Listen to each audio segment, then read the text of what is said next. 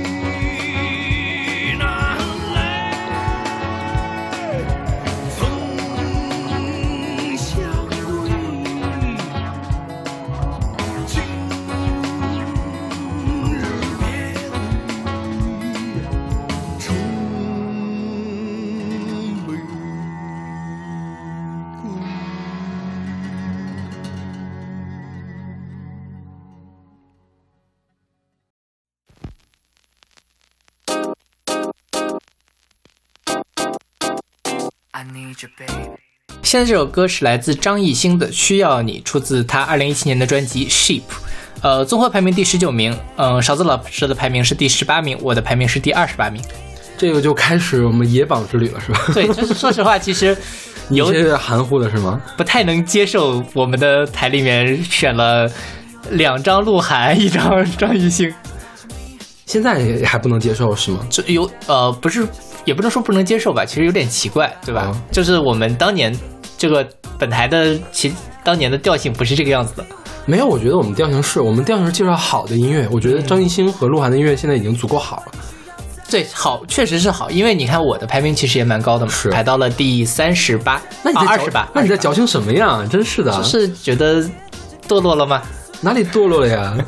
你为什么不能承认他们的好呢？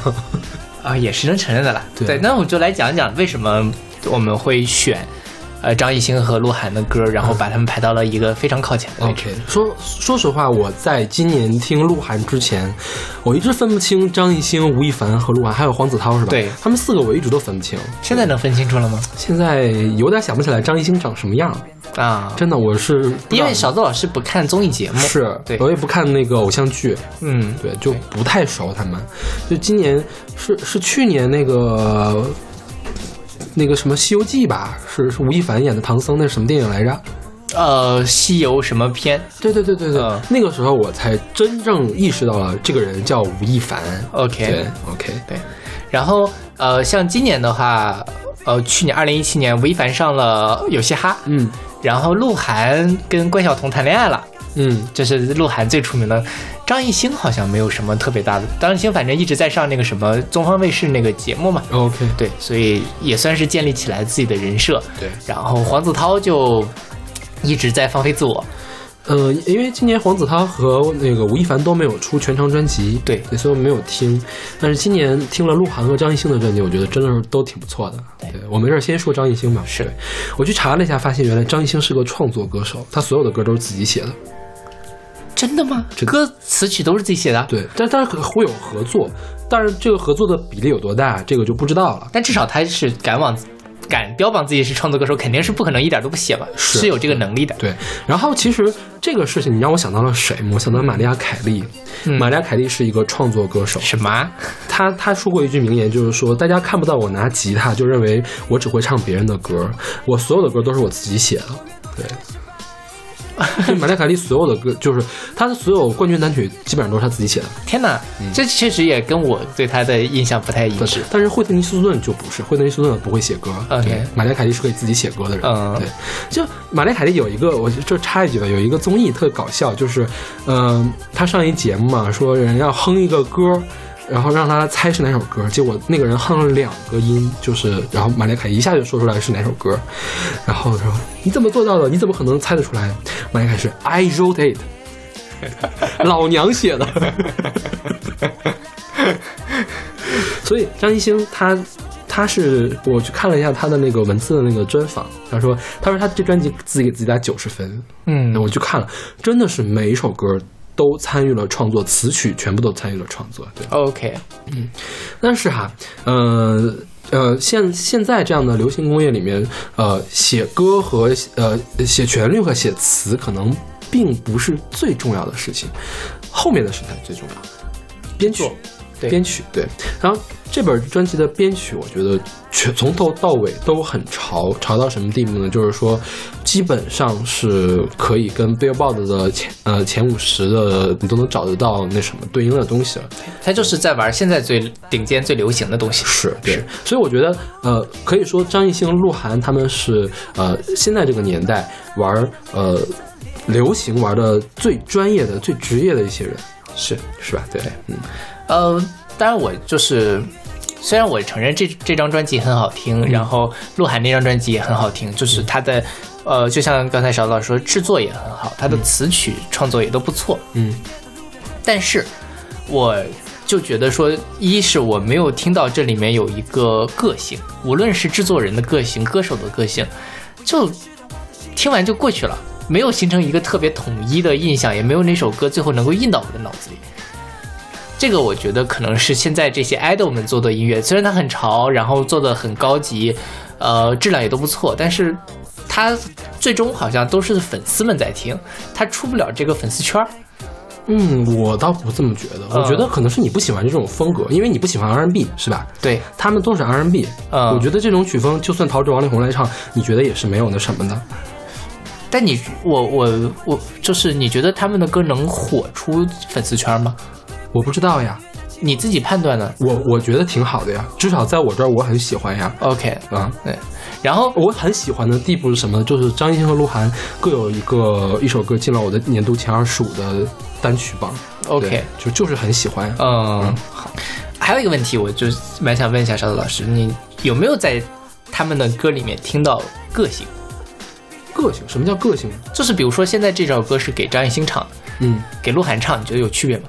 这张专辑把所有的制作什么都留下，就是换成鹿晗，换成黄子韬，你觉得会有区别吗？我觉得是有区别的。嗯我觉得鹿晗和张艺兴给人的感觉是不一样的。就是在音乐上会对 OK，对，就是你听鹿晗，我觉得鹿晗他不会这么嗨，鹿晗比较深情？鹿晗比较就是比较阴柔一些。嗯但张艺兴给人感觉就是一个公子哥，嗯，大公子哥，嗯就是那种。就穿着西装革履可以随处撩妹那种，他撩妹是那种很主动的撩妹，但鹿晗给人感觉撩妹还是温温吞吞的撩妹。哦，对，这个算个性吗？这个也算有算这个也算，这个算。嗯那我觉得有你从这个角度上讲解读是能说服我的。嗯我自己听了之后，我是觉得这两张专辑，这两张专辑我给的排名是非常靠近的。我给的也是非常靠近，因为我觉得他们都做的很好。我是觉得，做的很一样是吗？很一致，对，非常的一样。OK，对，但你如果是从这个角度上去分析的话，我觉得可能确实是有一些不同的。嗯，那你其实我再问你一个，你觉得把陶喆和王力宏换一下，你觉得有什么问题吗？有问题，有什么问题？就是陶喆和王力宏，我觉得他们在音乐元素上用的就不一样。那有什么个性的东西吗？我觉得这就是个性，这是他们音乐的个性。嗯，因为你像啊，这个呃，现在这个呃不是张艺兴还有鹿晗他们做的歌，其实制作其实也不是他们自己做的嘛 OK 对吧？当然词曲可能是他们自己写的。没有，鹿晗鹿晗不是自己写的鹿晗呢？一会儿我们再说鹿晗。嗯，对，就张艺兴是他自己写，嗯但是我不太能描摹出这个专辑给我的一个 picture 是什么。OK，对，他没有一个很统一的一个图景给我。但比如说像王力宏的歌、陶喆的歌，我都是可以做到这一点。但是我我我觉得张艺兴和鹿晗的这个图景还是可以的，鹿晗那个概念就更明显，因为我们讲鹿晗的概念，嗯张艺兴这个概念，我觉得就是小年轻人不就应该长这个样子吗？就是这个样子的呀。你说年轻人要干什么？啊，小公子哥是干什么的？天天干什么？就干这些事儿。OK，撩妹，对啊，就撩妹之歌。而且刚才我们听的这个 ending 的 I Need You，嗯其实他不是在撩妹，他是给他爷爷奶奶写的，他爷爷奶奶金婚的礼物。啊，对我需要你，就是呃，本来我觉得一般给爷爷奶奶，比如说什么结婚，你要写个很温情的，是不是？对然后就他就用这首歌，呃，把他爷爷奶奶给写年轻了的感觉。，OK，嗯勉强可以接受了。对，就是我自己的矛盾点就是在这儿，我是觉得音乐是很好的音乐，但是它特别像是流水线上生产出来的非常高级的音乐。嗯，你这么说也可以，呃，但是流水世界上能生产出这样的音乐，我觉得也是够了。是，所以我也给他一个很高的排名，对对对但是我仍然觉得他是欠缺了一点。对于我来说，如果他想能够进一步的打动我，嗯说能让我排到前十大、或者怎么样，他一定是有一个点能戳到我的。OK 但现在这两张专辑都是缺乏这个 OK，点。他也没有排到我的前十来。好，那我们来听这首《需要你》，来自马上音乐榜第十九名张艺兴《是你》。像一首歌对上节拍，像一首歌秘密在等待揭开，好像你有一点神秘，I try，你对我来说太神秘，像橡皮毛毛暧昧等待，像双人独在原地打转空白，当你慢慢的靠近，不应该靠近，baby 我果然失色的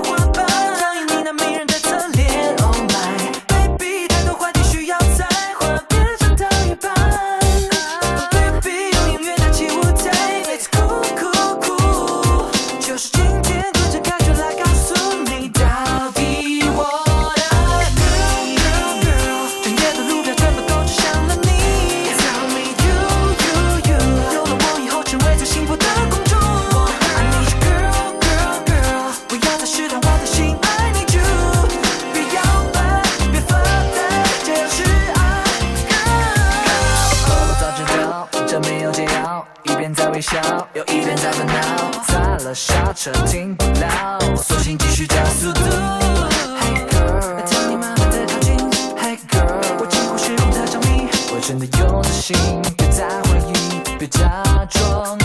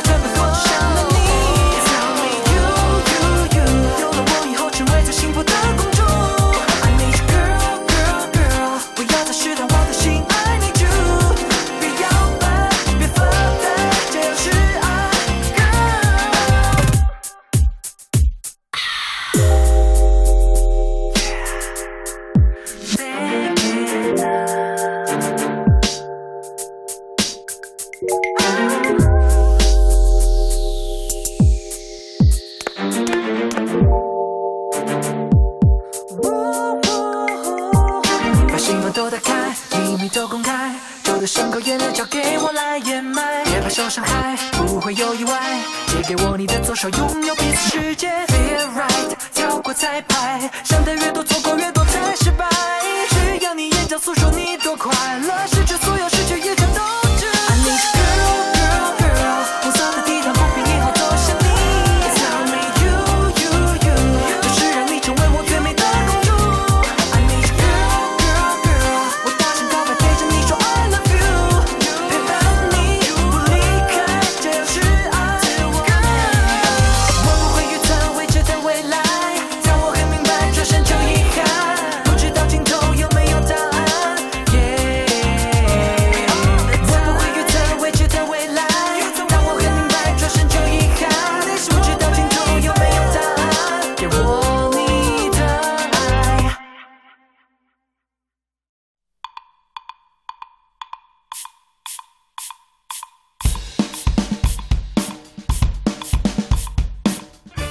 这首歌是来自伍佰的《钉子花》，出自他二零一六年的专辑《钉子花》，总评是第十八名，勺子老师排名是第三十四名，我的排名是第十名。OK，咱们接着刚才张艺兴那事儿说，刚才小马说他从张艺兴的里面没有听出来就是个性，或者就说明白了就是你没听进去，对好听但是没听进去。嗯对，五百的给我感觉是一样的。，OK，对，好听但是没听进去，很高级，玩的是融合，玩的是是那个 Afrobeat，、而且是日式的 Af Afrobeat。我一听太高级了，这个编曲变成这个样子，我要起立鼓掌。Anyway，嗯，那么回事儿吧。OK 其实一开始我把五百这个排的很低，你记得吧？是吧？我后来想一下，不对不对，这个五百这个就算我没那么喜欢，但他做的真的是，呃，至少可以在编曲上让我眼前一亮，让我起立鼓掌的，我一定要把它往前提一提，就是一样的感觉。哦，明白了。其实这个我觉得是跟个人审美有问题，是的，有关系的。对，对，呃，伍佰这张专辑是一张台语专辑，是对，这是那去年的金曲奖的大热，嗯然后最后拿了最佳台语专辑，呃，也算是在台湾很红的一个。当然是因为语言的关系，我们可能听起来没有那么的顺畅，嗯但我觉得伍佰这张专辑我非常喜欢的一点就是它是相当于是抓住了台语歌的整个发展的脉络，然后把各种各样。你听起来可能表面上很过时的东西，用一种非常呃新的方式给它包装了起来，做了一个非常新潮的编曲，然后让它重新火焕发出了呃属于它属于现在这个时代的生机。对对，因为像这首歌里面，它有很当年呃台语歌是受了很多日本音乐的影响，是，然后还有很多当年歌厅文化，就就是嗯，对对非常跳舞啊或者怎么样是是。对，再比如说是呃像台语歌，我们很熟悉那种非常抒情的嗯拔乐歌，嗯拔乐江蕙的那种，嗯其实也是有设计的。OK 所以觉得他呃伍佰把这些东西给统一到了一张专辑里面，是我觉得这张专辑非常高级的。，OK，当然，说实话啊，我一开始是把这张专辑排得非常靠前，更靠前一点。嗯，但我后来想了想，就是，就他概念虽然说弄得很好，编曲也什么，但也没有那么打动我。啊、我也必须承认这一点，因为毕竟有一层语言上的隔膜和文化上的隔膜，它是更偏向于一个台湾本土文化的这一个呃书写的过程。但其实我对那个文化没那么熟悉。OK，嗯，因为我看了一些乐评啊，我觉得有一个乐评写的很好，就是说，呃，为什么在台语界，伍佰这张专辑应该是一个划时代的专辑？就说罗大佑说孤儿，李双泽说美丽岛，五月天有少年奇幻漂流，伍佰是一脚踢开了海洋、岛屿等表层的物象，用笨孔这个看似没有那么准确翻译的东西，对台湾在世界版图中进行了位置的诗性的表达。嗯哼，对，就是它其实是跳开了原来台湾原住民那些小小型的那个东西，其实是建立了一个新的这样一个意象在里面。对，我觉得他是抓到了现在的市民社会的那一个嗯。生态，像像之前呃，就像你说的，说说孤儿亚细亚的孤儿，说啊、岛屿是美丽的福尔摩沙、美丽岛这些东西，其实它有更多的是上个世代关于文化，关于因为台湾其实在一直跟大陆进行对照嘛，嗯。嗯，因为是从这边过来的，但现在像这张专辑里面其实就没有再讲那些，讲的就是哎，他讲的其实。怎么说呢？比较像是我们看到的《康熙来了》里面的那个台湾 OK 看到台湾的综艺节目里面的那些台湾和大家真正在关心的那些事情。嗯，OK。然后还有就是，我因为我咱们俩都不懂台语嘛，不懂闽南语，我觉得如果懂闽南语的同学可以去仔细研究一下他的这些歌词。据说伍佰是下了大功夫的嘛，就是呃，因为现在台语的教育好像没那么好了，嗯很多正字是写不出来的。他专门去查出来了，他所有歌词的正字应该用哪个字，嗯哼，然后来做了一个完整的一个东西。就因为其实很多台语歌手都不做这件事情，是就随便反正音对了就可以了。就是有人说，那个五月天早期其实也是在唱那个台语歌台语歌而且一半台语歌，一半国语歌。但是觉得他们的台语呢，还是更像那种模糊了台语和国语的东西。嗯然后把那个台语和国语掺一掺，用轻摇滚的方式唱出来，让青少年们更喜欢。其实并不是那么纯正的一个台语歌，但是伍佰想做的是一个纯正的一个台语的发扬。我们并不是说血统一定要纯还是怎样，嗯但是我觉得总要有人去做这个事情。是的，嗯对。OK。那好，那我们来听这首《钉子花》，来自马烧音乐榜第十八名，伍佰《钉子花》。我住伫树围，路边的树围，你逐天经过我拢毋捌斟酌我的水，我就是红红，足红的红红。若热天风吹，有热情温柔的滋味。我生做大班，有我的浪漫。伫棉被顶看到我一满满的风帆，咱毋是青云，你嘛捌慢过，你也有伫我身躯直直咧比相找，安怎一个两字，简单一个两字，咱熟悉着遮久，你毋捌对我问起，当作我是歹天，当作我拢无伫。即马你伫都市，即马才来问起，是看袂起着过去，咱同款的过去。我是爽爽啊水，你嘛有着一味，心情爱放轻，目睭就爱看你。有一天想起我，你目屎忍忍滴。我是比五界五界的丁阿花，有遮多人根本不知着我的名。我是会谅解谅解的丁阿花，不管时代改变，我嘛伫咧开花。我是比五界五界的丁仔花，我就伫你身边，你熟悉的土地。我用大海大海的心交陪，咱是做伙大，我是丁仔花。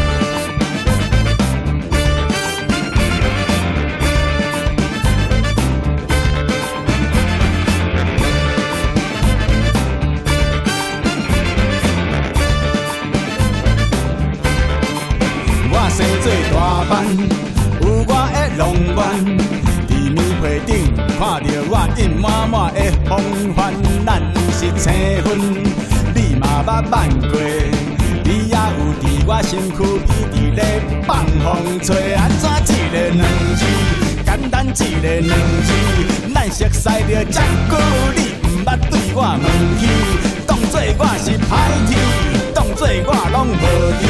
即马你伫都市，即马才来问起，是看袂起着过去，咱同款的过去。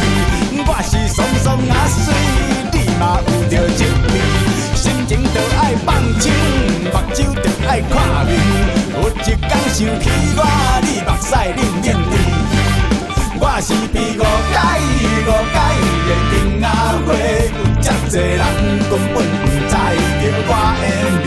我是会谅解谅解的丁仔花，不管时代改变，我嘛伫咧开花。我是比五界五界的丁仔花，我就伫你身边，你熟悉的土地。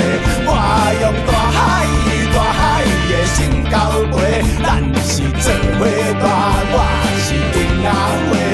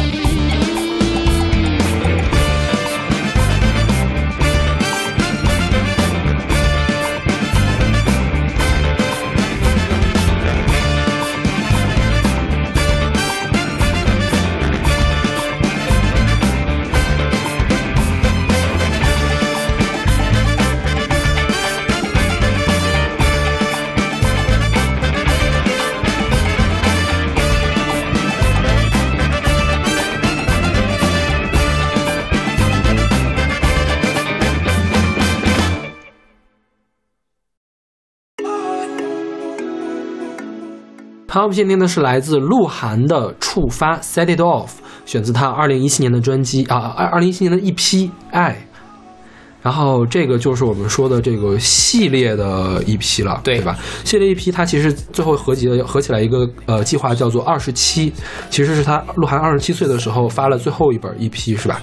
然后这个综合排名是第十七，我给的排名就是第十七，小马的排名是第二十七，就是整个都比张艺兴那个高高一点点，对对对，就是我觉得刚才我也说了，他们俩我认为是非常非常的一致的，嗯呃，很很像。但是鹿晗这个好一点就是，就像刚才勺子老师说，他是有概念的，概念可能稍微更明确一些对。，他的五本 EP 是这样的：experience 经历，然后 explore 探索，venture 历险，imagination 印象，然后爱我。对，就是整个一个从从经历，就过去的经历，觉得经历不足，我们要继续探索一下，探索到最后就变成了一个冒险，然后冒险得了之后，我们得到了一个整个的印象，最后拿了一个完整的我出来，这样一个概念。到最后就是二十七嘛就二十七岁的鹿晗是什么样子的。是对，然后，呃，这个其实也反映了现在华语乐坛一个现状，就是大家都喜欢发单曲和 EP，嗯一张专辑它要拆成四五本来发，嗯。哦、因为现在很少有人再去买实体 CD 了嘛。因为我觉得鹿晗这个还算好的，他多少做一个 project，就是把一个完整的概念，用一个可以拆分的一个概念来做成了五个。对但你最后是有一个整体性在里面的。你就有太多的人就是哎呀东一锤子西西一榔头这种，对就是也不知道他天天在干些什么。是，然后最后，而且很多人最后就是纯粹的在做各种影视歌曲，是呃对，没有一个完整的音乐呈现。嗯虽然我觉得单曲也有单曲的好，也会产生一些非常优秀的作品，但如果你能把这些东西做到一张专辑里面，它能够有一个更联合的、一个更深层次的呃一个东西的探讨。对，所以呃，但没办法，就比如说一会儿我们还有一个更也是拆成了四个的，到时候我再来吐槽下 下一个就是一会儿再说。我们先说鹿晗这个，我我再说一点，就是你记不记得咱们就五六年前、十年前的唱片文案是没法看的，嗯，对吧？我觉得现在可以看了。张艺兴和鹿晗的唱片文案写的很好，就是呃，你说他矫情呢，有没有矫情的地方？是有的，但是我觉得他写出来更像一个乐评，他起码给你分析，从技术上分析了我鹿晗这首歌用了什么，嗯哼，我我这个这个技巧可以说明什么？嗯。你不管它是不是特别像高考的标准答案，但起码它是从技术上给你分析这件事情。OK，而不是说之前那种落选，哎呀，体现了什么什么呃天后级的那种什么什么悲伤呀，怎么怎么地的那种，就就就就就是之前那个文案不是很假大空，不是很敷衍，看着就就不真实。嗯哼，就是你不是用心写的，你不是用脑子写的，对对对，对，吹牛逼吹出来的，是，就是好像你放给谁都可以。是对天后级的悲伤，你放给那英也可以，放给王菲也可以，放给什么叮当啊、对对对阿丽娜对或者十八线的女歌手都可以但。是比如说张艺兴这这鹿晗这首歌，我用了 PBRNB，OK，、我就是用了 PBRNB，我这个又重回了贝斯打底儿，又又做了 fu- future bass，那我确实就是用贝斯打底儿，我做的是 future bass，别人没有做呀，是不是？嗯我觉得这个他们文案上来说，呃，至少写的还是 OK 的，可以看的。OK，而且对于培养鹿晗呀、张艺兴他们的这些小粉丝们的音乐审美水平，我觉得是很有必要的。说到这儿哈，我有一个问题，就是呃，这些音乐就研，尤其现在 idol 们做的音乐，嗯它能不能教育他们的粉丝呢？我觉得可以。就是呃，因为你说实话，idol 比如说鹿晗出个差一点的专辑，也是粉丝们也是会买单的，对吧？他们可能并不能一下子就能体会到他这个音乐高级在哪儿。但是鹿晗这些做的都很高级啊。对，就是呃，但是我觉得他鹿晗和张艺兴啊，包括会有我一会儿还、嗯还会说李宇春嘛，嗯他们其实都是 idol，他们在拿钱做正事儿，嗯他们是做了一些有意义的、高级的、流行的音乐。你们对比一下就好了。就是说，当时许嵩最火的时候，我们现在回头看，当时许嵩的音乐是很粗糙的，嗯哼，但是就是有很多许嵩的粉丝说我们家许嵩是世界第一，嗯哼，对吧？呃，就是就是好啊，我们许嵩这个才叫好，你们跟我们不一样就不叫好。当时许嵩敢说这样的话，鹿晗的鹿晗的粉丝现在也会说这样的话，但是我觉得鹿晗他们粉丝说的呢，就比许嵩那个有有底气有底气一些。对因为鹿晗这个就就从国内的这个商业流行来说，是数一数二的了。张艺兴做的也是数一数二的，是的，对吧？不管你不管他们的这个艺术形象，这是其次的事情。就从音乐工业的角度来讲，水平他们是水平很高的了很高的了，对对吧？对嗯，所以我觉得是可以起到教育作用的。OK，嗯然后还有一个问题就是，呃，在欧美乐坛，嗯，跟鹿晗、张艺兴这些人对标的人是谁呢？就是谁跟他们是做相似的事情 Justin Bieber，那个谁，那个 One Direction。？One Direction 是这个样子的。One Direction 是美国 TFBOYS 啊，哦啊，英国 TFBOYS。OK 啊，但是他们的东西比 TFBOYS 要高高级很多。你看那个 Harry Styles 单飞之后开始做另类摇滚，就是他们本人会有一些比较高的音乐的这种素养在里面。嗯哼对，哦，嗯，这就理解，因为我是觉得，哎，他是我刚才也说流水线生产出来的，嗯我不知道欧美的流水线生产出来的东西是能够到达一个什么样的。其实我分不太清 One Direction 每个人和每个人之间有什么区别。啊哈，然后我也不知道他们那个 Justin Bieber 他是实在是太火了吧，对他的声音一听就听出来了。就是比如说还有他们的一些什么女团呀、男团呀，或者是小鲜肉男歌星、女歌星们，其实差的也并不是那么多，嗯哼？就是你想吧，你去你你现在去看欧美人的脸，你都分不清。对他们几个唱的风格差不多的话，我觉得你也听不出来有什么个性在里面。对但是你要细挖的话，肯定每个人是是每个人是不一样的。嗯嗯，对对，那你就想一下吧，当年孙燕姿跟孙燕姿走一咖走一路的人有吗？有的是。嗯，你说他们之间互相换一下有什么了不起的？虽然是音音色可能比较突出一些，嗯，音色这个东西跟个性，我觉得是两码事吧。不能说因为他音色好，所以说他就有个性。它是音色是独特的，我能听得出来孙是孙燕姿，不是别人。所以这个就叫可以互换，是吗不，这这这不能互换，这这也是他音乐的个性的一部分嘛。？OK，那鹿晗和张艺兴的声音也是不一样的。说实话，我听不太出来啊。OK，那就是你第一次听孙燕姿的时候，可能也听不出来。如果比如说我 repeat and repeat，我听每个我听了五六遍，可能我就能听出来 OK，啊、可能是这个样子。OK 对，嗯。然后说到这首歌啊，刚才我们选了那个时差，嗯这首歌叫《触发》，这首歌其实是个小黄歌，嗯对吧？嗯它里面有一句歌词叫做“把你的手放在我的操纵管，快慢都由你主宰 我觉得很好呀。”，挺好的。就是跟鹿晗之前我们印象中的形象其实不太一致鹿晗的形象是什么呀？因为我对鹿晗的形象都是这些歌里面塑造起来的。哦，因为你不看综艺节目嘛。鹿晗就是一，你想鹿晗他本身就是非常清秀的，然后脸很小的那种日系，有一点日系、日韩系的 idol 的形象。OK，呃，很纯洁的，很幼齿的，幼齿的可还他是幼齿形象呀。呃呃，不不能说幼齿，是就比较嫩，嗯，比较嫩、比较萌的这种。对，但是当然，因为他今年跟关晓彤谈恋爱了，就发现哎，好像其实不是那个样子的。就我终于把他当做一个人。男人，之前就觉得是个小男生。OK，对好，吧当。就是小男生的那种很很很很很漂亮的小男生，现在就这个就是 experience, explore, venture and imagination 了呀。OK，现在最后变成了二十七岁的鹿晗。对，嗯，好，那我我那我接受 这我我不断。在对你安利鹿晗的感觉。我我自己觉得，如果我接受了鹿晗这种设定的话，我是能更能听进去的这些歌。OK，对，以前就觉得好像就是稍微大一点的 TFBOY。OK，哦，但是我们说实话，TFBOY 没有这样的作品，是，没有这么完整的作品出来呢。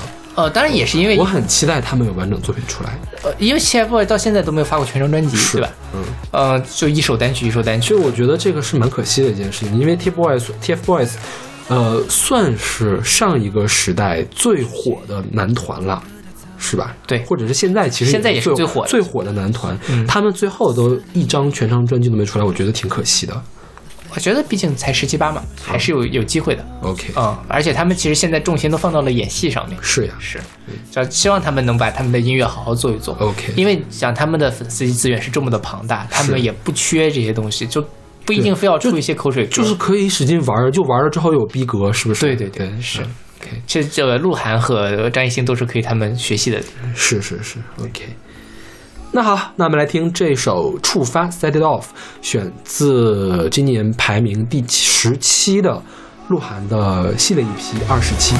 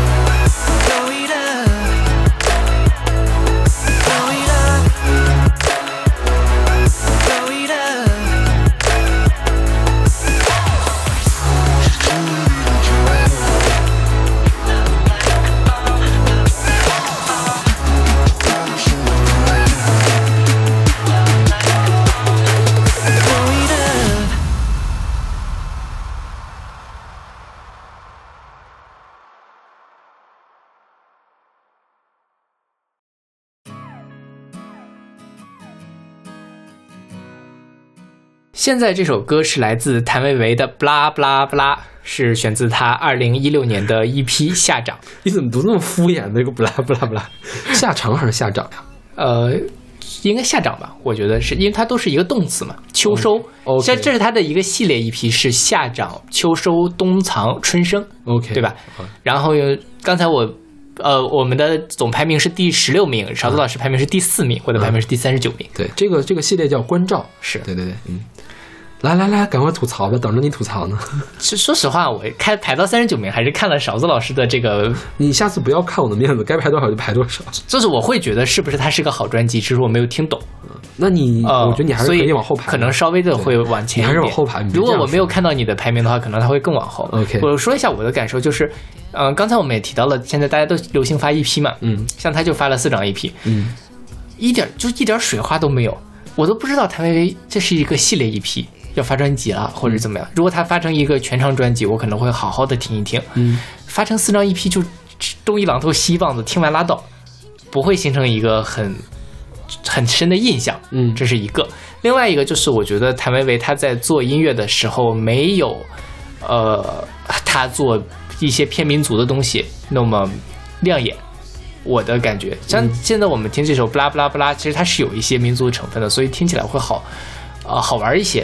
但其他的很多更抒情的作品，我觉得就跟他当年的谭某某那张专辑没有什么太大的区别。嗯呃，当然我之所以把它还排到比较靠前的位置，是因为我觉得谭维维在这张是水准线以上的一张专辑，然后他也确实比之前的那个呃一些作品更游刃有余了一些。嗯嗯、我能够听到谭维维在这里面的他自己的表现力，不像谭维之前的一些歌，当他唱起抒情歌的时候，我特别的想切歌。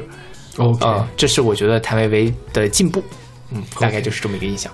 谭维维的这个，我我先说你宣发那个问题，我觉得宣发的锅不应该让谭维维来背，就是宣发不应该成为他，我我我不会把宣发当做他最后这个专辑排的位置的。哦我你是觉得宣发是他硬把这四本专辑凑一块儿？不是不是，是说呃，它会影响直直观的到影响到我整个听专辑的这个逻辑，我没有一个特别完整性的体验，你现在把它放一块儿听有什么问题吗？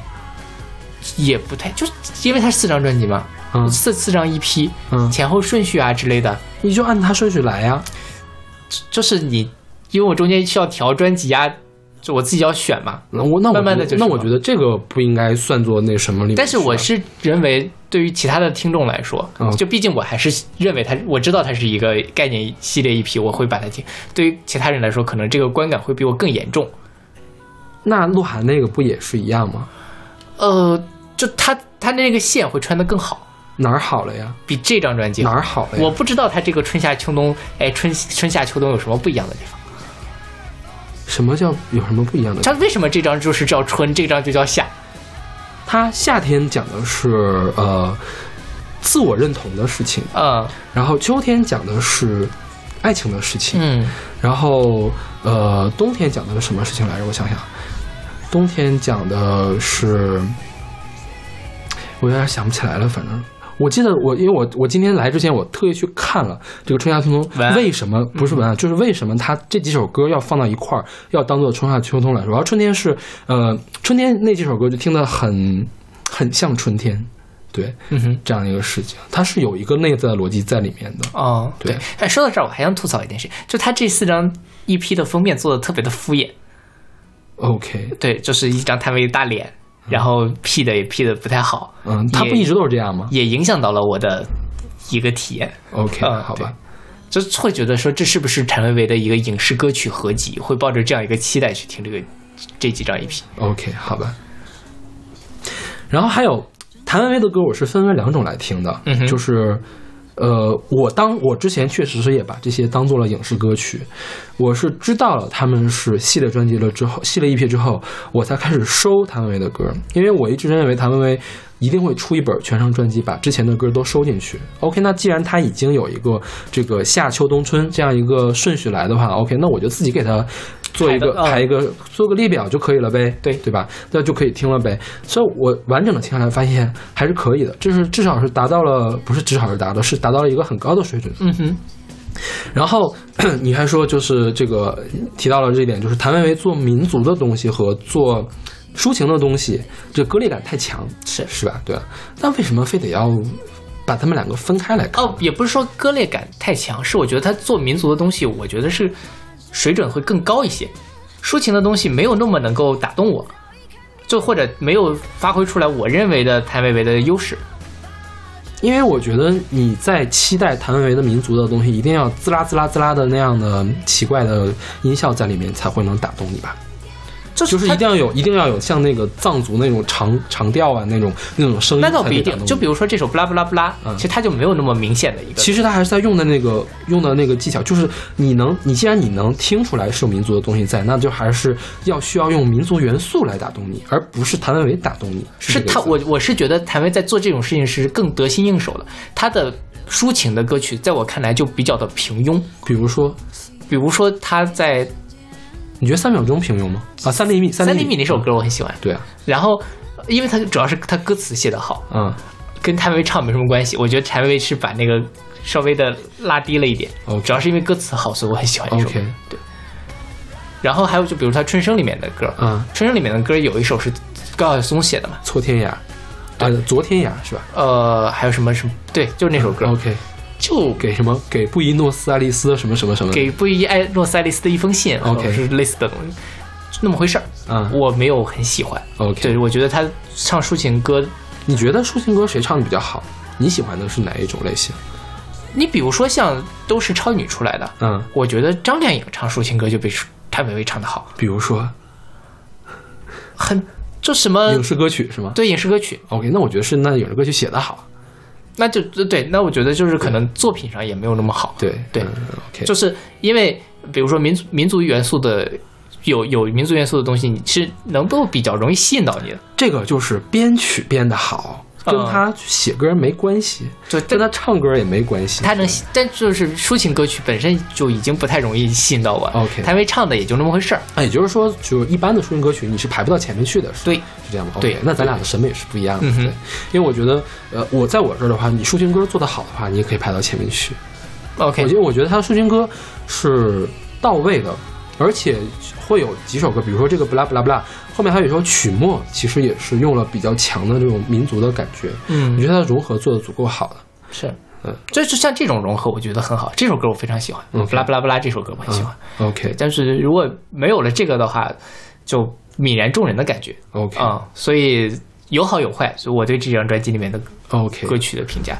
好，然后刚才说的那个三厘美是我非常喜欢，我当时好像在某一个咱们当年做听周记的时候还选进去过。嗯呃，那首歌的歌词是玉江写的，是那个费玉秀的玉州的姐姐。OK 嗯，我非常喜欢，就歌词写的很好太好了，太感动人了。OK，那我们来听这首《布拉布拉布拉》，来自谭维维，是我们的年度排名第十六，一个系列一批关照。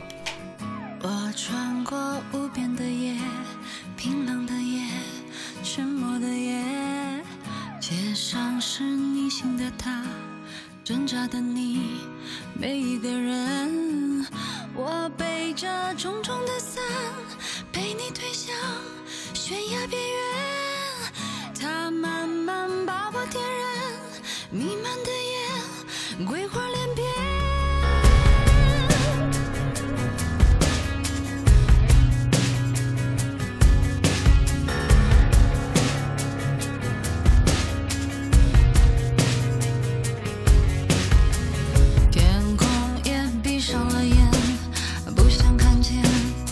想听见。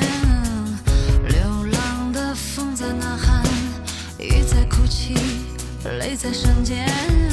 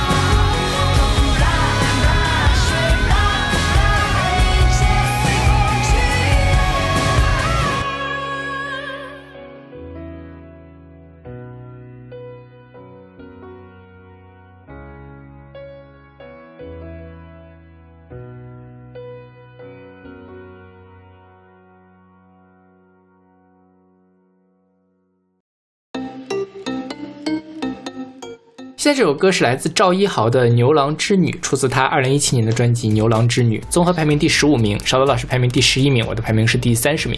OK，你知道我第一次听到这个歌的感觉是什么吗？什么呀？魔音贯耳，为什么？就是没想到竟然还有人做这样的歌，嗯哼，就是这个很实验啊，非常实验。是吧？对啊。然后当我去查一下这个人的时候，我就更加的吃惊了。然后这个赵一豪是台湾的朋克先驱，是的他当年组的那个乐团叫什么 Double X，他那本专辑叫《白痴的谎言》，是台湾的第一本 indie indie rock 那个专辑，台湾第一本朋克专辑。对对，，OK。呃，你去听过他那本专辑吗？没有。就很朋克。然后我们现在听到这个《牛郎织女》就很跳脱呀，就是电就像喝了酒一样的感觉就就这抑郁，我觉得就是就是胡说，啊，对，抑郁是吧对对？OK，对对对，嗯，嗯，不知道自己在说什么的那种感觉，有点喝多了。然后他在这个张专辑的有一些宣传里面说是很适合在做爱的时候听，是我觉得也是这个样子的。OK，嗯，就节奏感很强，然后氛围烘托的也很好。对。后来有人去那个就是那个着调那网站嘛，去采访过这个呃赵一豪，说你是想呃讲什么事情？他说赵一豪说，爱情和抱抱是生命中最重要的事情。OK，就这本专辑就是讲爱情和抱抱的就。性和爱嘛。对对，叫牛牛郎织女，牛郎织女其实本身也是一个含有很多。本身它是一个爱情嘛，嗯但你仔细想想，这个牛郎织女故事还是牛郎把他的衣服给偷走了，然后还有一种说法是牛郎不让织女回天庭。张一豪说过为什么要起这个名字？呃牛郎织女，他是要拟于这样一件事情，就是说现在的呃这个年轻人们结了婚之后，因为要出去工作，常常是两地分居的，就好像牛郎织女一样。OK，然后他们大家都在追求物质，但其实最应该追求的还是爱情和抱抱，所以叫牛郎织女。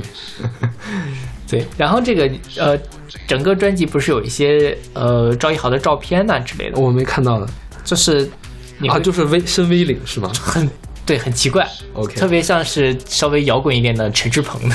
OK，我想想这个事儿，他还他还讲了，就是说他没有刻意的去讲，就就是单纯是那个片方让他就是唱片公司让他做这个造型，他觉得也还 OK 就做了，嗯，就没没有并没有特别刻意的去做这样的事情。OK 觉得还行啊，也没有很难看啊，就就这样做了。嗯 OK 嗯就有点神经病了。对，嗯，当然做这张专辑也很神经病，但我才觉得他神经病是神经病的好。呃，而且赵一豪他是很冷静的神经病，就是那个着调就问他说：“你这歌就通篇听起来像喝了酒或者嗑了药一样，那你在上台之前要喝酒要嗑药吗？”他说：“我不喝酒不嗑药，我要把就是最精准的音乐留给观众。嗯所以他是在精准的这种抑郁。对，就是在，这是他有意去塑造的对对对对对对对。这就很好。然后他那封面特有趣，封面是一个呃粉胖的虾仁儿，一对拥抱的寿司。对对对，就就很现代嘛，然后听起来就是很后现代，我觉得是这个专辑听起来也很后现代，然后就很适合跳舞，然后也很迷离，就是你的闭上眼睛就觉得满天都是满天都是七彩的颜色，对对对。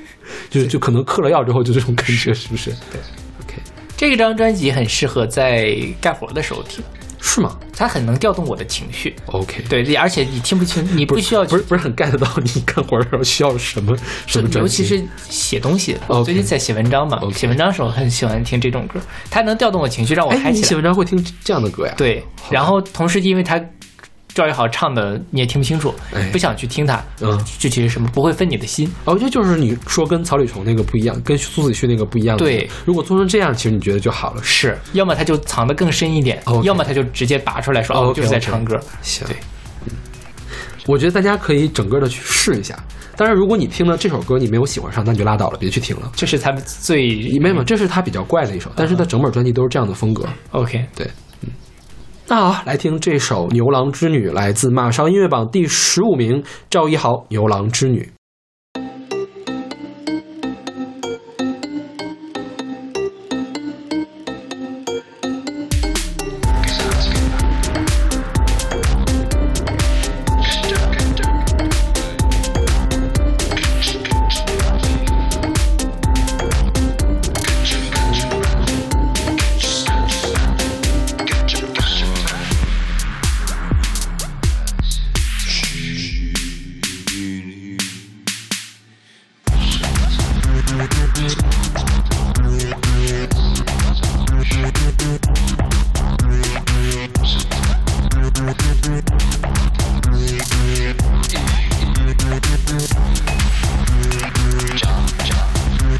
good, good, good.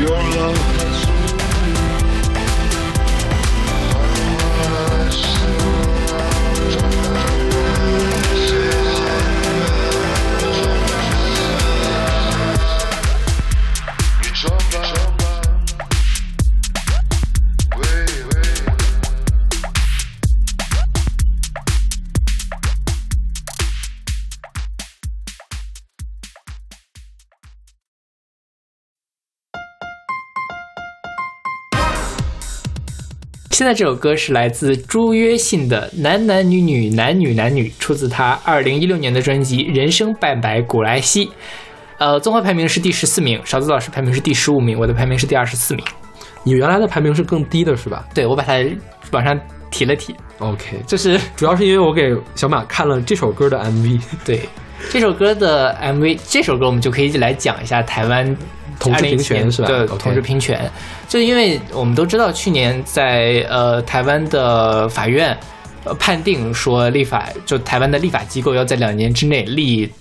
同性婚姻的法，如果没有的话，那就是同性婚姻自动比照异性婚姻来生效。OK，所以相当于是在两年之内，台湾的同性婚姻必然会合法化。OK，对，这相当于是在整个华人地区和亚洲地区的一个突破。OK，嗯，然后其但是其实这件事情上，在台湾的社会上还是有很多不一样的声音的。嗯还有他们有什么互加盟，就是保护家庭这个联盟，还有一些宗教组织，就尤其基督教组织会跳出来反对这件事情。OK，然后这个歌的 MV 就是这个朱约信来假装作自己是一个护家盟的成员去参加游行，OK，但是其实你的他整个的过程是非常戏谑的，嗯把他整个的这个抗议的过程给消解掉了。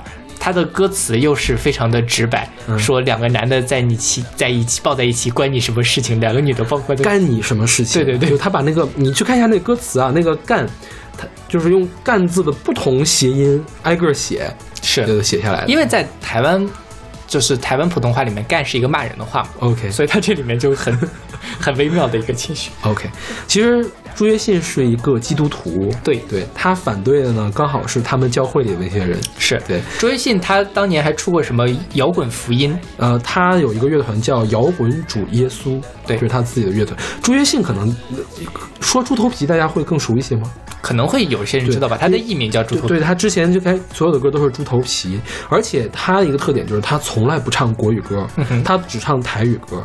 这本专辑是他二零零六年最后一天发行的，还是一六年，对，二零一六年，二零一六年最后一天发行的。然后有人说，为什么你开始唱国语歌了？他说他之前去香港去听黄耀明唱歌，都是粤语，听不懂，觉得这个有理解障碍。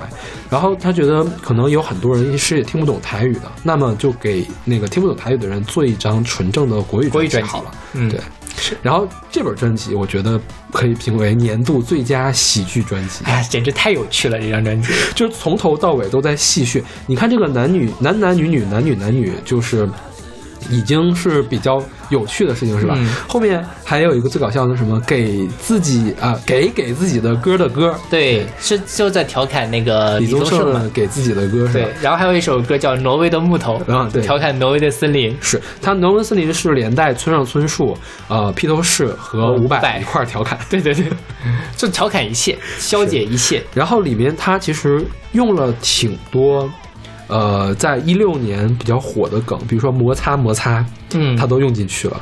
然后他第一首歌是叫什么？呃，五十岁的心情，对，五十岁的心情嘛。一开头我觉得用的是我愿意的我愿意的旋律吧？是的是吧？是的。然后就是他，你在这本专辑里面特别像一个拼贴专辑，你在里面可以找到不同歌的影子。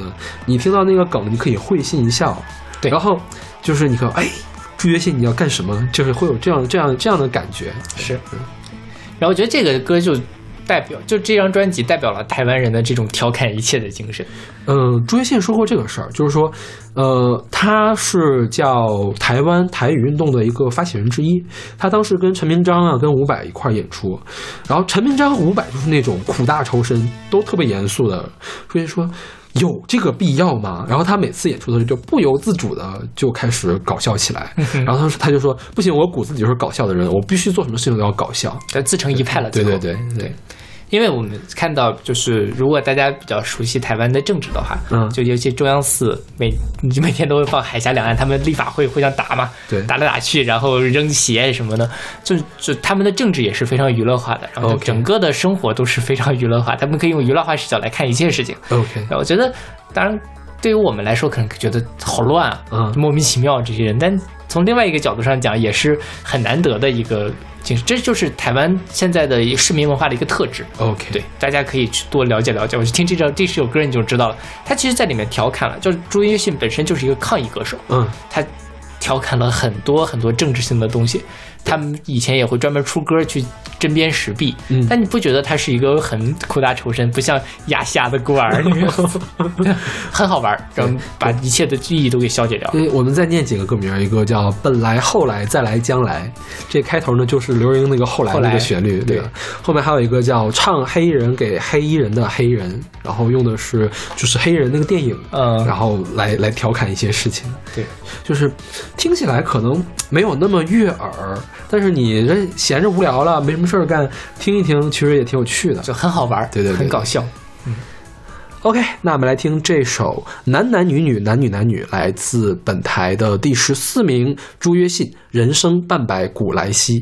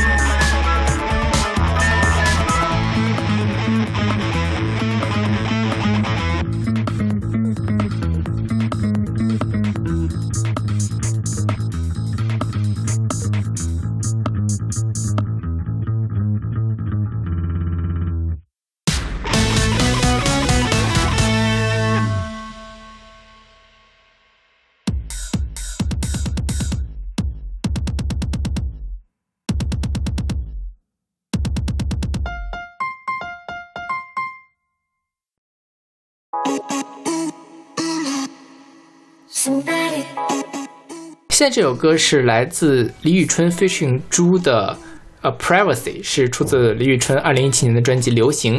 呃，综合排名第十三名，勺子老师的排名是第十四名，我的排名是第二十五名。OK，对，这一张专辑其实跟前面我们提到的鹿晗和张艺兴的专辑是有点像的。嗯，我觉得也是，因为李宇春也是一个大 idol 嘛，嗯他也是用非常高级的编曲来做了一个、呃制作非常精良的一张专辑。但我觉得这张专辑比那两张专辑好的地方就是它有李宇春的个性。呃，我觉得主要是李宇春是自己的制作人，嗯哼对，是你你可以可以带入，而且我们对李宇春很熟，对李宇春这么多年来维持的这个形象是一贯的，是对吧？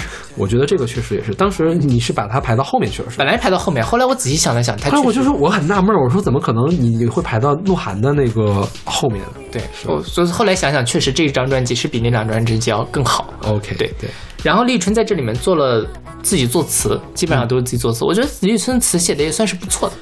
哦，我还去看了一下那个专访，就是说李宇春谈论为什么要自己作词作曲这件事情，就是说才零九年的时候开始发现说不着歌了。收不着歌怎么办？那就只能自己写，然后他就自己写。嗯一开始就是说写歌觉得特别惴惴不安嘛，然后也不知道该写什么歌，就塞到专辑里面去了。后来就决定说要给自己自己能创作的歌来画主题，来贴标签，比如说爱跳舞的文艺女青年这样的这样的主题。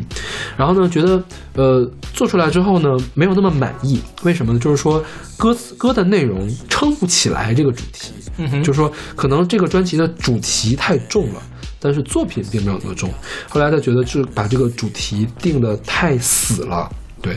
然后呢，到后面是那个一九八七，我想什么来着？我不知会遇见你。一九八七，我不知会遇见你。还有这首《流行》，这本专辑《流行》就是他画了一个更加宽泛的一个主题，就是说一九八七呢，他就讲他就讲他那个年代的事情，是吧？然后这个流行呢，就讲流行文化本身，从流行的各个方面去引申，这样让它的主题更加宽泛，它可以收录的歌也更加的丰富，然后这样的专辑会变得更加好一些。对，嗯。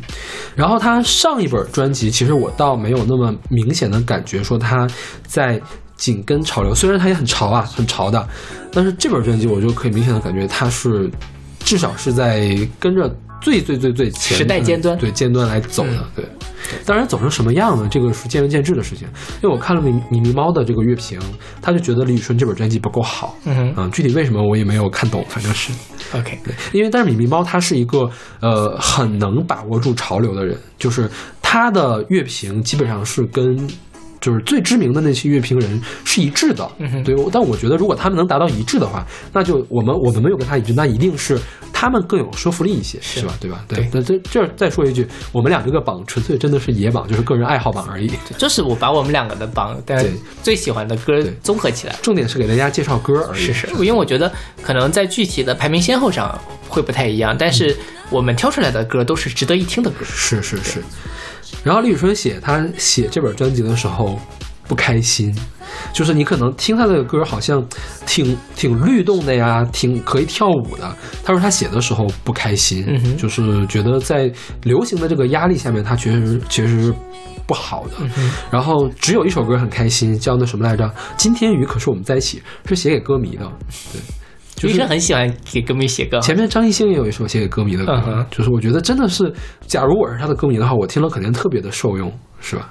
对是嗯然后他这里面还有一首歌叫做《口音》，也是李宇春写的嘛。他讲的是因为李宇春在北京生活了十年，然后但是总觉得自己是一个外地人，啊，那首歌我听的特别的感动，是吗？对我就快听哭了，你知道吗？是吗我没想到我有生之年还能被李宇春给唱哭。OK，好吧，因为因为我其实之前我也李宇春做的好，但是我没那么喜欢。我的这本专辑里面是被他打动到了，嗯哼对，我觉得这也是他比其他那两个人好的地方，嗯就是他能感动到我，他能够认，就是我在技术层面之外，他能够，我觉得是这样我觉得是这样，因为你想，鹿晗和张艺兴的受众是谁啊？是高中生、初中生。对你在高中、初中的时候肯定会被他们打动，你在高中、初中的时候没有办法被李宇春打动。没有被现在的李宇春对，没有办法被现在的李宇春打动。现在李宇春，比如我们现在听的这首歌《Privacy》，唱的是什么呢？唱的是李宇春作为一个公众人物，她的隐私被侵犯的事情。对她的 MV 里面就讲的就是一个她的电脑被植入了一个木马，然后不断的在呃回放她的生活中各个各个的那个片段，就是她她的隐私泄露的事情。你觉得一个初高中生怎么能被这样的事情？他不关心这样的共鸣呢？是不是？对对对你怎一个初高中生怎么可能在北京生活了十年，觉得自己是一个外地人呢？对是吧？是，我觉得这个是年年龄变了导致的。对，就他们的粉丝的受众变了。是是是，对对对对，因为你想李宇春红起来也十多年前的事情，她的那些最核心的一直不离不弃的粉丝也慢慢长大了嘛。，OK，对，嗯。而且我觉得现在，嗯，李宇春抓住的也是最有购买力的一群人吧。是，对啊，嗯初高中生们虽然是有不乏有购买力的人，但归根结底还是他们的父母在购买，是吧？对对，李宇春这张专辑好像是去年数字音乐销量最高的一张专辑，是吗、嗯 o k 好吧，我还买了一本呢。对，今年所有的数字专辑我都买了，嗯就是没有那个什么，这是为了中国的音乐正版事业做了一份突出的因为你想一下，其实真没多少钱，呃，我觉得也是因为就是这个习惯了。就是需要你花钱买整本儿的，真没有几本儿。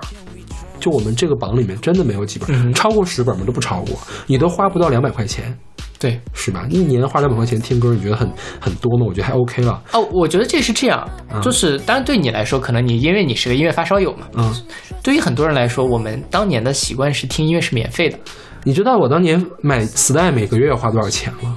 啊，不，这是这是你吗？没有没有，就是那个年代的呃听歌的人也是要花钱的。不是从磁带音乐慢慢消失，MP 三时代开始，大家就不花钱了，嗯对吧？有很长一段时间我们不花钱，我们在网上可以找到任何一个人的任何一首歌，嗯就是慢慢的，好像大家又转变回来说，哦，我听乐，我我花钱是理所应当的，我也愿意去付出这些钱。嗯。我今年听买的数字音乐也比去年要多一些，嗯。但是肯定没有你这么多，嗯。我很多都是嗯嗯。对，然后但是我今刚年刚刚才那边掐了布布。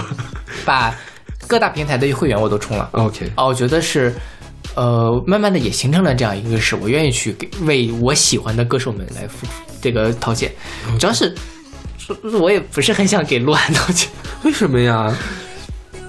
没有那么好，没有那么吸引我。好吧哦，那我比如说像我们之后提到的有一些，我也是花了钱买的，我觉得我心甘情愿，我为我喜欢的歌手多掏点钱，他能收到我的那可能我很喜欢鹿晗吧五，块钱。嗯，我也很喜欢张艺兴。OK。OK，好的，没有这个，这个没有什么好丢脸的，我觉得没有没有什么好丢脸的，是的，嗯，对他们做的真很好。是很好，我也承认是很好。OK，那我们来听这首《Privacy》，来自马上音乐榜第十三名李宇春《流行》。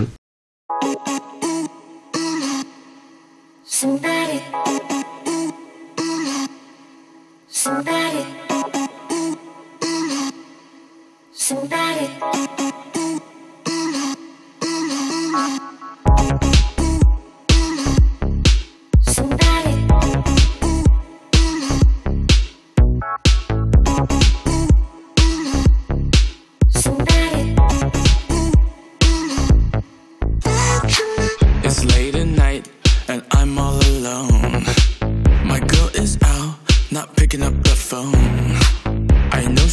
To me when she gets home. Who can I trust? Who can I trust? I'm most suspicious of all my friends.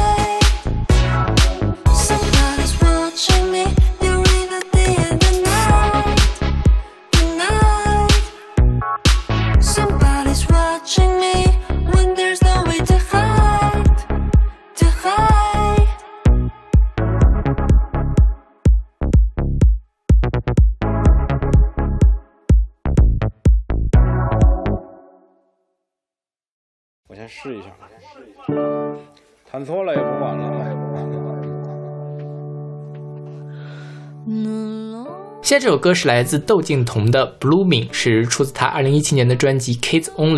这张专辑的综合排名是第十二名，呃，勺子老师排名是第二十四名，我的排名是第十四名。OK，呃，我们是在女童那一期。女童那一期的时候跟袜子刚刚讲过了对对对窦靖童对，但是好像没有仔细的讲这个专辑的事情，是。是。对。因为那那一期我们选了这张专辑，我们都最喜欢的那首歌《舞》。啊，你你也是最喜欢舞是的，OK，所以只所以这期有有点不知道该怎么选歌了，说实话。反正窦靖童最后也是没有版权的，大家听不到这首歌。是。哦，那阵那那期的那首歌对就没有放出来。对对 OK，就是呃，我是觉得这张专辑比上一张专辑要好。啊，呃，我自己的感觉就是它更丰富。嗯。嗯、虽然可能旋律性上差了一些，但是它能更能抓到我。啊、我自己可能喜欢的音乐就是这样一个类型 OK 所以我给它了一个非常高的评价。OK，对。我给的评价也还算可以吧，二十四，但是我的感觉是没有上一张好，嗯哼，呃，也不能说没有上一张好吧，就是说，呃，我就总觉得它可以做得更好，嗯，对，呃，因为我去看了一些分析，就是分析这个窦靖童他这个从音乐的写作呀、编曲上面是有多么的水准之高，但是我总觉得好像差了一点点什么。我觉得可能还是差在旋律上，因为我听歌的话会比较关注旋律。是，我也觉得这张旋律确实没有上一张好。是，上一张有那种你听下来你能跟着他唱的歌，嗯，虽然他的歌是英文的嘛，跟你唱词就是，但你能哼下来。这边也可以啊，无啊。有除了那首就没有了。OK，对，然后王菲也很喜欢那首歌，王菲说：“哎呦，开始写中文词了呀。我也非常期待窦靖童能写中文词，”我倒没那么期待，嗯因为我觉得他未必写得了。或者他唱中文词，是吧？对唱中文词未必是自己写，他可以把他的这个音乐的东西不要这么的暧昧。我觉得他现在整个的表达的意思都很暧昧。但比如说像这首《Blooming》，大家都分析说这是唱给王菲的嘛，这首歌。啊，怎么就是唱给他妈的。啊？你怎么像骂人一样？OK，就是他在这里面讲，就是他英文歌词就是说在讲皱纹，嗯希望你不要老去。，OK，以其实就很就在首先讲肯定是比他大的一个女性，嗯。她这里面还有一个非常就是一句词，就是说我知道我不是那个太阳，但是我一直在这里。嗯。王菲有首歌叫《阳宝》，啊，对 OK 这是在讲我的女儿是太阳嘛。OK，这这这这这两个母子母母女之间的感情实在是太那什么了，是吧？太耀眼了，我觉得。对，就大家，而且大家其实都知道他们的 OK，OK 母母女感情是多么的好。嗯，然后这本专辑我觉得有几个事儿是可以拿来说一说的，比如它封面，对，封面是选了他的表弟，对吧？对他表弟他是窦颖家的孩子是吧？呃，不是窦颖，不是，他是反是他姑家的孩子吧？哦，不记得了。反正是嗯反正是他的孩他姑家的孩子，然后说是呃一开始这歌叫什么 Kids Only 嘛，嗯，是一开始管他姑姑要了一家全家的合照，说想把那个全家的合照当封面。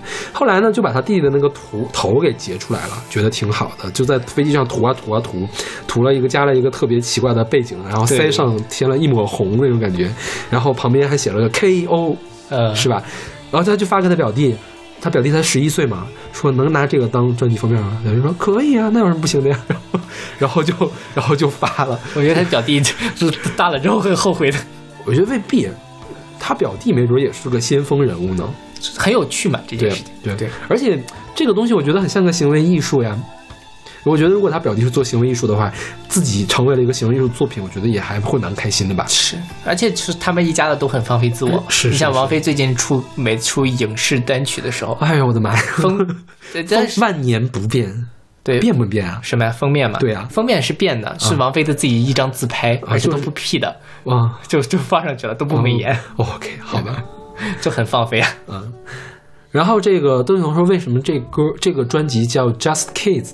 他说他之前看过一纪录纪录片，是说有人问，如如果一个池塘里面有一只大鲨鱼，你愿不愿意下去跟它一块游泳？小朋友们呢都说要去，高中生呢会有些犹豫，大人说你是傻逼啊，你问这种问题。然后他就是想回答这个，就想描述这件事情，就是呃，孩子和大人之间的这种转变的这样的过程，保持一个什么样的状态才比较好。嗯然后正好呢，弟弟弟就是个 kids 嘛，然后就把他的弟弟当做了封面。对，这也是说得通的。嗯嗯，然后听这本专辑就是比较迷幻，就是做的比较复杂。跟他合作的是他的姑父，就是窦颖的老公，叫那个贝贝王文颖。对，然后他们就是，据说在录专辑的时候，经常吃点什么拉条子呀什么的。说这首歌我们要录出来那个拉条子的感觉，就新疆那个拉条子。呃对，说是那个 Visitors Riddle 后面有一段纯音乐，那个当当当当当，就是拉条子的感觉。我我其实也没有太 get 到是怎么回事儿。他们家都很有趣啊，真真是一个音乐世家。OK OK，对，我就是还是很期待窦靖童下一步的发展的。是，我觉得如果他发展的好的话，可以成为一代中流砥柱，是是能够到达他爹他妈的那个成就的。嗯，对，差不多。嗯 OK。那好，那我们来听这首《Blooming》，来自本台的第十二名，窦靖童《Kids Only》。我先试一下，弹错了也不管了。The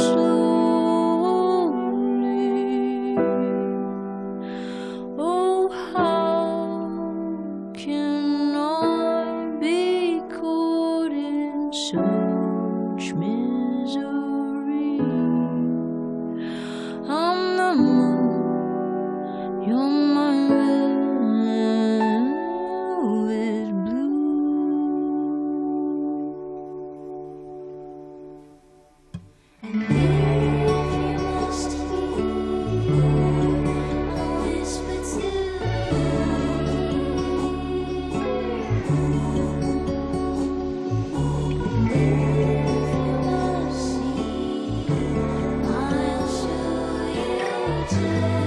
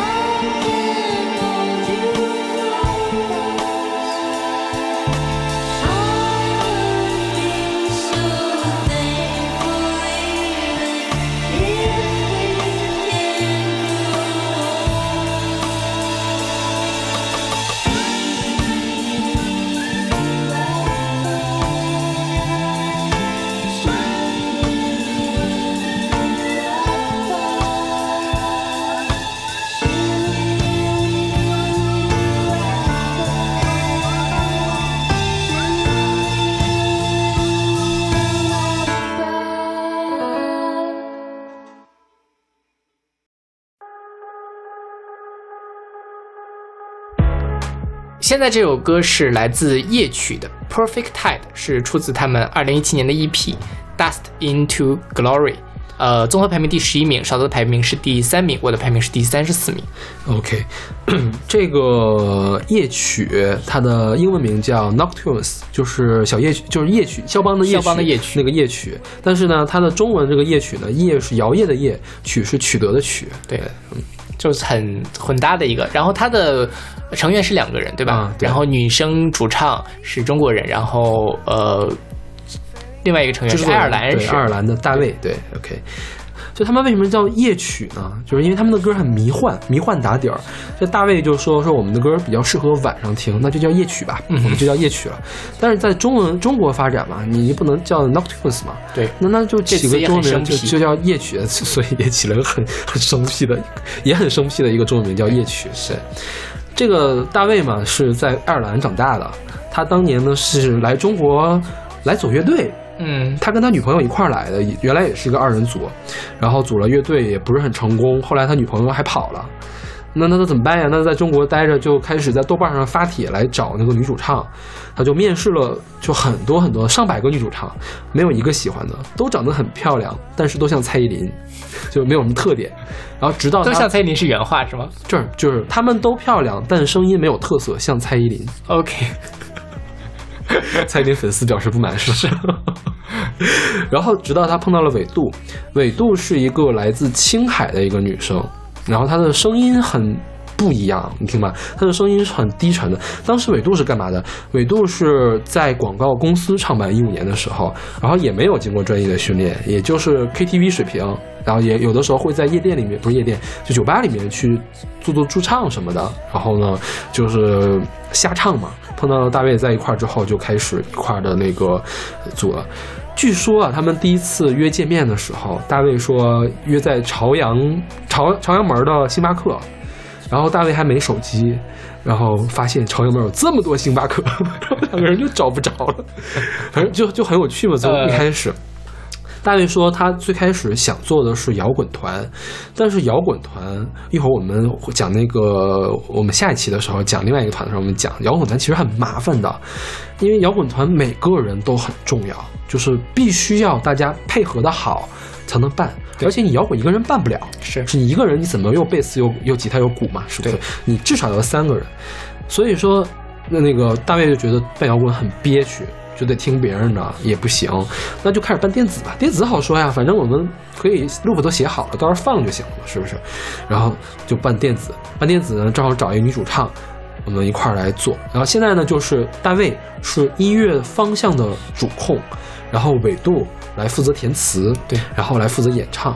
但是主要的把控呢是大卫来把控的，嗯哼对，所以他们是一个中外交叠的这样一个团，就是他们的呃会一半儿中文一半儿英文这么来演唱，对，他们还在美国火了一下是吗？是火了吗？不是火，还是就是他们好像上了某一个榜，啊，对吧我不知道。他们是上了 Spotify 的一个榜，什么啊什么榜的第一名，好像是。OK，好吧，那我没查到这个事情。对，呃，说是所谓的呃，就华语音乐第一次登上这个榜的第一名。OK，好吧，对，当然因为你想他们的这个，呃，反正歌词也没什么意义嘛，嗯对吧？他们也有一些英文的词，主要是听这个氛围，是所以这氛围是做的很很很不错的，所以可能老外会喜欢。OK，我把这个排到了年度第三，一个是因为它的氛围很好，另外一个就是这个女主唱的声音太打动我了。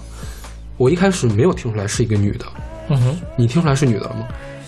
我倒没有觉得，我就一直觉得她是个女的。是吗？我一开始觉得是吴青峰来唱的那种感觉，或者是那个陈修泽来唱的这种感觉。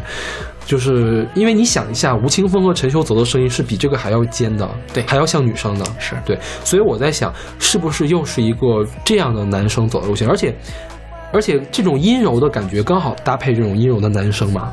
是，然后意外的发现，竟然是个女的，如果是个男生，我可能会给他加分，哎，是吗？嗯，OK，好吧，为什么会会有反差嘛？？OK，就是反差会让你有觉得有惊喜。OK，对，就比如说呃，当然像吴青峰那个 key，比女女生唱可能稍微有点低，男生唱很高，所以怎么唱都可以。嗯就比如说像周深，嗯对吧？周深的歌如果给女生唱，可能觉得那么回事儿。嗯但因为他是个男生，然后他有一些不太一样的，跟女生唱有一些微妙的区别，会让你觉得他是更吸引人的。OK，因为我有点能理解为什么小马把这个排的比较低，主要是因为我喜欢这本专辑，是因为它的旋律特别打动我，嗯哼，因为它的旋律是比歌词要出出彩很多的这种专辑，所以你不喜欢，我觉得也很这本专辑我都没有看歌词，OK 好吧对，，就我就是觉得旋律非常好，嗯，但是我觉得有仅此而已我我觉得有更好的专辑排在 OK，上，我仍然觉得这是一个很很优秀的就是就是就是咱们俩的这个审美取取向的不一样不一样，是不是？对对对是。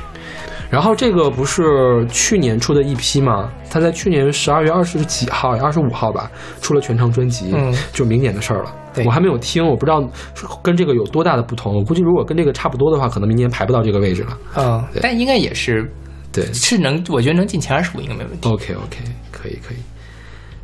然后那我们这个是前第十一名到第二十名，名的第二十名就说完了。对，然后我们下一期就是前十名，对，其实我们已经把名单放出去了，是吧？